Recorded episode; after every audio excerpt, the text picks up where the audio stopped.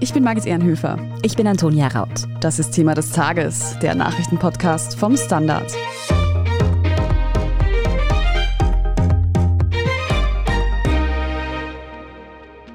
Die ganze Welt schaut heute Freitag nach Moskau. Der russische Präsident Wladimir Putin kündigt in einer Rede die Annexion von vier ukrainischen Provinzen an. Sie haben die Wahl getroffen, mit ihrem Volk zu sein, mit ihrem Heimatland zu sein, mit ihnen gemeinsam zu siegen. Die Wahrheit ist auf unserer Seite, Russland ist auf unserer Seite. Wir sprechen heute darüber, was diese Annexionen genau bedeuten und wie es dazu gekommen ist. Wir fragen nach, was der Anschluss der ukrainischen Gebiete an Russland für die Menschen in der Ukraine bedeutet. Und wir stellen die Frage, wie viel Verzweiflung der russischen Seite hinter der Teilmobilmachung und der Androhung von Massenvernichtungswaffen steckt. Klaus Stimmeder, du berichtest für den Standard direkt aus der Ukraine. Du bist gerade in der Hafenstadt Odessa. Präsident Wladimir Putin hat ja heute die Annexion von vier ukrainischen Gebieten verkündet. Gehen wir noch mal einen Schritt zurück. Voraussetzung für diese Entwicklung waren ja Scheinreferenten, die in der letzten Woche stattgefunden haben. Wo genau haben die denn überhaupt stattgefunden? Also die sogenannten Abstimmungen haben in vier ukrainischen Provinzen stattgefunden, die zum Großteil vom russischen Militär besetzt sind. Das sind Luhansk und Donetsk im Osten, Saporizhia im Südosten und die Provinz Cherson im Süden der Ukraine. Jetzt wird eben international immer von Scheinreferenten gesprochen. Wieso werden die eigentlich so bezeichnet? Wieso sind die keine ernstzunehmenden Abstimmungen? Naja, die Abstimmungen werden deshalb als Scheinreferenten bezeichnet, weil sie es waren. Aus nach jeglichen objektiven Maßstäben auf der Hand liegenden Gründen. Das fängt damit an, dass diese sogenannten Referenden binnen einer Woche durchgezogen wurden. Und jeder, der einmal in seinem Leben auch nur am Rand mit der Organisation einer Wahl oder einer Volksabstimmung zu tun hatte, weiß, dass sich solche Dinge nicht in so einem Zeitraum organisieren lassen. Das geht damit weiter, dass sich keine dieser Provinzen, dieser Oblasts, wie sie hier genannt werden, unter der vollständigen Kontrolle des russischen Militärs befinden. Und last but not least und am allerwichtigsten, in jeder einzelnen dieser vier Provinzen herrscht Krieg. Also selbst in einem unrealistischen Fall, dass die Putin-Diktatur an einer freien und fairen Wahl interessiert wäre, ließe sich die unter solchen Rahmenbedingungen schlicht nicht durchführen. Also es hat schon seinen Grund, warum diese sogenannten Abstimmungen laut allen glaubwürdigen Augenzeugenberichten unter massivem Druck der Besatzungsmacht und in vielen Fällen mit buchstäblich vorgehaltener Waffe durchgeführt wurden. Klaus, wir haben es eingangs schon gehört, du befindest dich gerade in Odessa und bekommst dadurch natürlich auch sehr viel von der Stimmung in der Bevölkerung der Ukraine mit. Wie hat man denn diese Referenten dort und überhaupt in der gesamten Ukraine wahrgenommen? Also in Odessa wie im Rest des Landes begegnen die Leute diesen sogenannten Referenten nur mit einem Schulterzucken, weil jeder weiß, dass deren Ergebnisse genauso viel Glaubwürdigkeit haben wie die Beteuerungen Russlands in der Ukraine, keine zivilen Ziele anzugreifen. Also auf Deutsch gesagt, den Ukrainern ist das herzlich wurscht, was die Russen da machen und das ist halt insofern verständlich, weil sich durch diese sogenannten Abstimmungen nichts an den Realitäten am Boden ändert, auf dem die Kämpfe einfach weitergehen. Jetzt ist aber natürlich für die Bevölkerung in diesen Regionen, denke ich mal, ein sehr bestimmendes Thema. Von wie vielen Menschen sprechen wir da eigentlich? Also wie viele UkrainerInnen leben in diesen vier Oblasten? Das lässt sich aufgrund der Situation dort nicht realistisch einschätzen. Das Einzige, was sich diesbezüglich sagen lässt, ist, wie viele Menschen in diesen Gebieten vor dem Krieg gelebt haben. Und das waren zusammengenommen rund 2,3 bis 2,4 Millionen. Von denen sind aber viele, wenn nicht sogar die meisten, längst geflüchtet, ganz zu schweigen von denen, die dort noch leben, aber nicht an diesen sogenannten Referenten teilgenommen haben. Und dementsprechend haben die Ergebnisse auch null Aussagekraft und dienen dem russischen Regime nur dazu, um diese Farce nach innen zu legitimieren, indem man ihr quasi einen pseudodemokratischen Anstrich verpasst. Du sagst, die Ergebnisse haben null Aussagekraft. Wie sind denn die Scheinreferenten tatsächlich ausgegangen? Also der Ausgang dieser sogenannten Referenten fällt entsprechend dem aus, was ich vorher gesagt habe. Laut Russland liegt die Zustimmung bei zwischen 97 und 99 Prozent. Aber nachdem es sich, wie gesagt, nicht um demokratische Abstimmungen nach westlichen Maßstäben handelt, sondern um eine reine Propagandaaktion, sind diese Ergebnisse nicht ernst zu nehmen. Was indes die Auswirkungen angeht, sind das aus der Perspektive des Kremls und man muss diesbezüglich betonen, praktisch nur aus dessen Perspektive, insofern reale, weil sie in seiner Logik den Weg ebnen für den Anschluss dieser Gebiete an die russische Föderation. Also aus Sicht der Putin-Diktatur gehören diese Oblasts mit Stichtag heute zum russischen Staatsgebiet. Du hast schon gesagt, diese Referenten haben kaum Vorlaufzeit gehabt. Vergangene Woche erst hat Putin die Scheinreferenten und die Teilmobilmachung auch in einer Fernsehansprache verkündet. Auch heute Freitag hat es erneut eine Ansprache gegeben. Was ist denn da genau geschehen? Also was heute geschehen ist, war quasi nur mehr die formale Verkündung der Annexion dieser Gebiete durch die gesetzgebenden Organe der Russischen Föderation, also durch den Präsidenten, durch die Duma, durch das russische Parlament. Also wenn man so will, ein reiner Formalakt. Jetzt die vielleicht etwas naive Nachfrage. Wir sprechen jetzt immer von der Annexion, aber was bedeutet das eigentlich konkret? Annexion bedeutet in diesem konkreten Fall, dass die Gebiete, in denen diese Scheinreferenten durchgeführt wurden, laut Russland, und man muss noch einmal und immer wieder betonen, praktisch nur laut Russland, ab heute zum russischen Staatsgebiet gehören, mit allem, was damit einhergeht. Wir machen jetzt eine kurze Pause und sprechen dann darüber, wie es denn nun in diesen Regionen weitergehen könnte. Ich bin die Franziska. Ich bin der Martin. Und wir wollen besser leben. Lohnt sich 10.000 Schritte zu gehen jeden Tag? Ist das Großraumbüro wirklich so schlecht wie sein Ruf? Spoiler, ja. Bringt's was, Intervall zu fassen? Wir fragen die, die es wirklich wissen und probieren es auch gleich selber aus. Bei Besser Leben, jeden Donnerstag eine neue Folge.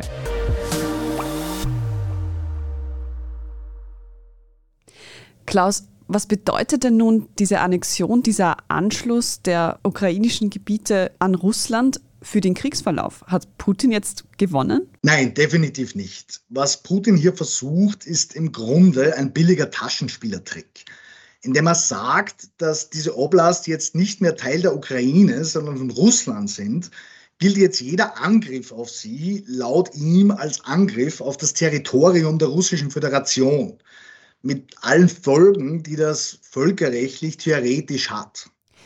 Das heißt also, er erklärt etwas, das aber im Grunde nicht von Bedeutung ist in dem Sinn, oder? Also er rechtfertigt das vielleicht gegenüber der russischen Bevölkerung so, aber für die internationale Gemeinschaft ändert das ja nichts am völkerrechtswidrigen Krieg. Ganz genau, zu 100 Prozent. Nun hat Putin ja auch den Einsatz von Massenvernichtungswaffen angedroht, sollte russisches Territorium angegriffen werden. Konkret, sind das jetzt nur Drohgebärden oder könnte der Krieg tatsächlich in diesem Grad nochmal eskalieren?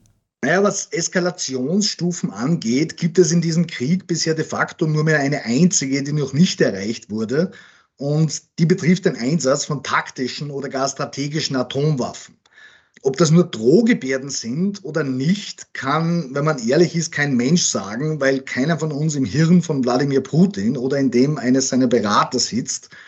Worin sich die internationalen Militärexperten allerdings weitgehend einig zu sein scheinen, ist, dass der Einsatz von Atomwaffen eine rote Linie darstellt, die die Verbündeten der Ukraine, also allen voran die NATO-Staaten, nicht ohne Antwort lassen würden eben weil es sich dabei um eine Grenzüberschreitung handeln würde, die man, wenn man auch nur ein Modikum der internationalen Rechtsordnung aufrechterhalten will, unmöglich ignorieren könnte. Die NATO würde also sofort darauf reagieren, aber wie sieht es denn eigentlich in der EU aus? Jetzt auch schon angesichts dieser Drohgebärden, die Putin da von sich gibt, reichen da Sanktionspakete wirklich aus oder müsste die EU noch anderweitig reagieren?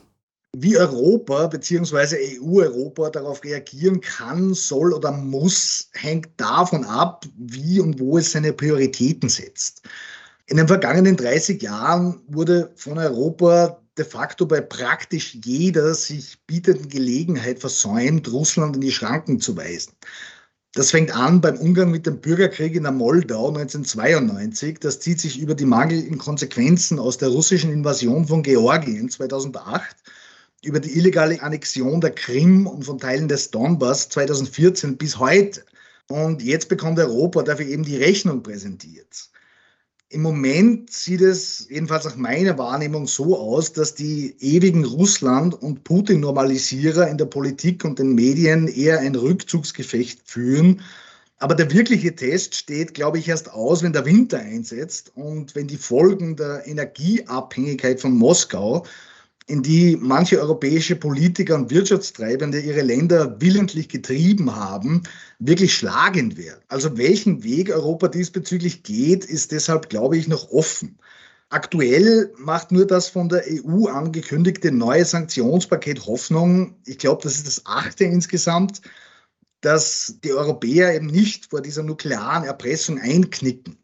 Aber das kann sich, fürchte ich persönlich jedenfalls, schnell ändern, wenn da und dort buchstäblich die Lichter auszugehen drohen. Diese Sanktionen haben ja auch das Ziel, den Rückhalt für den Krieg in Russland zu schwächen. Was da definitiv den Rückhalt in der Bevölkerung geschwächt hat, war die Teilmobilmachung, die wir schon kurz angesprochen haben. Klaus, Kannst du sagen, wie gut oder schlecht diese Mobilmachung nun eigentlich läuft? Man hört ja von wahren Flüchtlingsströmen, von Männern, die nicht eingezogen werden wollen.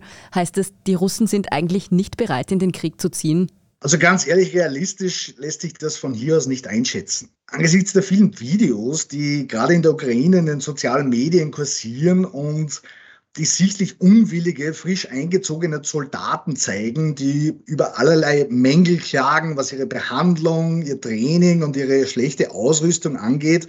Da bekommt man leicht den Eindruck, dass Putin hier verzweifelt versucht, so eine Art letztes Aufgebot aufzustellen. Aber das kann halt auch täuschen. Tatsache ist, dass in den kommenden Wochen und Monaten Hunderttausende dieser Soldaten auf dem Boden der Ukraine stehen werden. Und wie die historische Erfahrung zeigt, haben Russland und früher die Sowjetunion nur ganz selten einen Krieg dadurch gewonnen, dass sie strategisch smarter waren, sondern dadurch, dass sie einfach viel mehr Soldaten haben, die sie völlig ohne Skrupel bereit sind zu opfern, wenn sie dadurch nur ihre Ziele erreichen. Also insofern wäre ich vorsichtig, wenn ich diese Schlangen an der kasachischen Grenze, an der Grenze von Russland zu Georgien sehe. Natürlich passiert das. Natürlich sind das Hunderttausende junge Männer im wehrfähigen Alter. Aber ich glaube, das lässt sich wirklich nicht einschätzen, wie groß der Impact dieser Fluchtbewegung wirklich sein wird. Klaus, die Teilmobilmachung, diese kurzfristig angesetzten Referenten. Gestern haben wir hier im Podcast auch über die Lecks in den Gaspipelines gesprochen, wo auch im Raum steht, dass das mögliche russische Anschläge gewesen sein könnten. Zeigt das vielleicht auch eine gewisse Verzweiflung des Kremls? Definitiv. Wir dürfen nicht vergessen, dass wir uns jetzt seit sieben Monaten in einem Krieg befinden, von dem nicht nur die Russen, sondern auch die meisten Leute im Westen am Anfang geglaubt haben, dass er aufgrund der vermeintlichen Übermacht der russischen Streitkräfte höchstens ein paar Wochen dauern würde. Die nahezu unglaubliche Inkompetenz der russischen Geheimdienste und der Militärführung, von denen viele, wie man heute weiß, tatsächlich geglaubt haben, dass ihnen die Ukrainer den roten Teppich ausrollen werden, die ist wirklich atemberaubend. Was an der jetzigen offensichtlichen Verzweiflung aber vielleicht das Gefährlichste ist, ist aber, glaube ich, etwas anderes. Und das ist etwas, was im Westen immer noch schwer unterschätzt wird und was mit der Wahrnehmung der Ukraine durch Russland zu tun hat. Russland ist nach allen objektiven Maßstäben keine Weltmacht, sondern eine Regionalmacht, aber es sieht sich als Weltmacht. Und weil es sich als Weltmacht sieht, kann es unmöglich akzeptieren, dass es die Ukrainer sind von allen Leuten, die dieser Weltmacht ihre Grenzen aufzeigt. Und so lässt sich auch die enorme Brutalität erklären, mit der die russischen Soldaten bisher in der Ukraine vorgegangen sind. Viele Russen sehen die Ukrainer nicht als ebenbürtige Gegner, sondern buchstäblich als Untermenschen, denen sie kulturell überlegen sind und gegen diese eine Niederlage einstecken zu müssen, ist entsprechend für sie völlig inakzeptabel. Also die, wie soll man sagen, koloniale Psychologie, die da dahinter steckt, dass die Ukraine nur ein künstliches Gebilde ist, ohne eigene Sprache, ohne eigene Kultur, ohne eigene Identität und so weiter. Das ist etwas, was schon lange vor dem Krieg von den russischen Propagandamedien systematisch verbreitet wurde.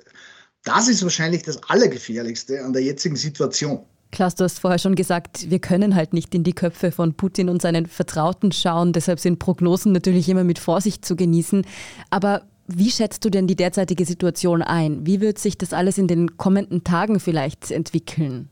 Ich habe keine Ahnung. Das Einzige, was sich zum jetzigen Zeitpunkt definitiv sagen lässt, ist, dass wenn man Putin und Russland gewähren lässt, es einerseits keine Ukraine mehr geben wird, die als eigenständiger Staat funktionieren kann, und andererseits, dass es dann die Weltordnung, wie wir sie bis zum 24. Februar kannten, also bis zum Tag des Beginns der Invasion der Ukraine, dass es diese Weltordnung nicht mehr geben wird und das Chaos, das daraus entstehen würde, die aktuelle Krise um diese sogenannte Annexion der besetzten Gebiete, wahrscheinlich wie einen Kindergeburtstag aussehen lassen würde. Hm.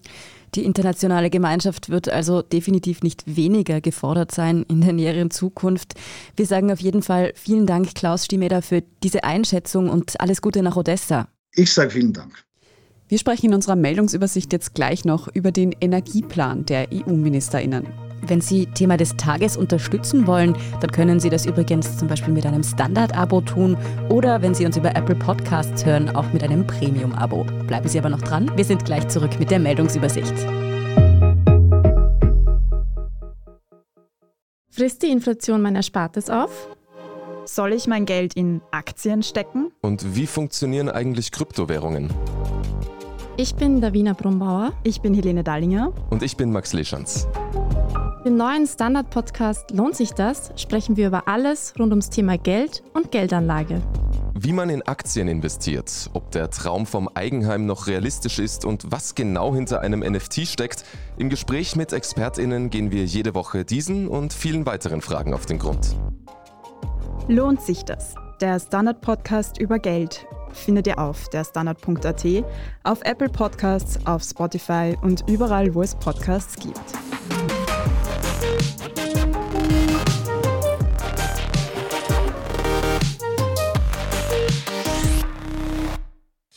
Und hier ist, was Sie heute sonst noch wissen müssen.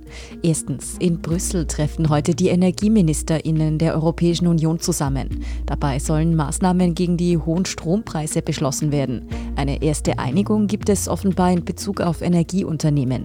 Diese müssen in Zukunft einen Teil ihrer Krisengewinne an den Staat abgeben. Dieser soll damit wiederum VerbraucherInnen entlasten können. Zweitens, die Teuerung zieht weiter an.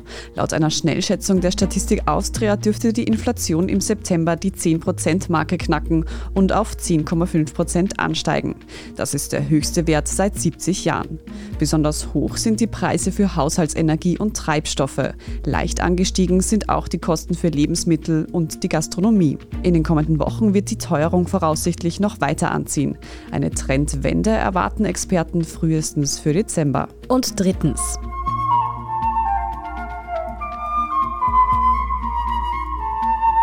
Dieses gerade einmal ein paar Sekunden dauernde Flötensolo geht gerade viral.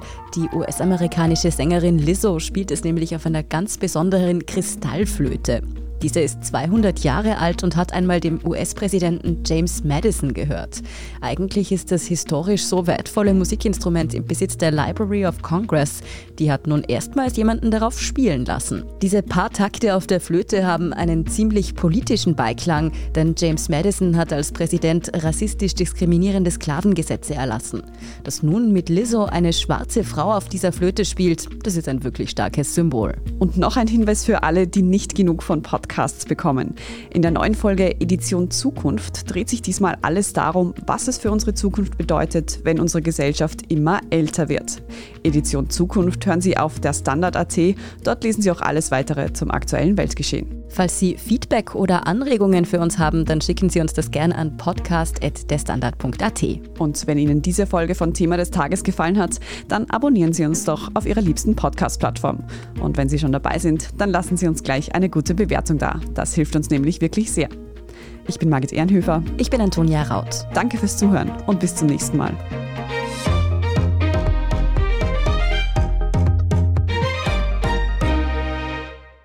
Ich bin die Franziska. Ich bin der Martin. Und wir wollen besser leben. Lohnt sich 10.000 Schritte zu gehen jeden Tag? Ist das Großraumbüro wirklich so schlecht wie sein Ruf? Spoiler, ja. Bringt's was, Intervall zu fassen?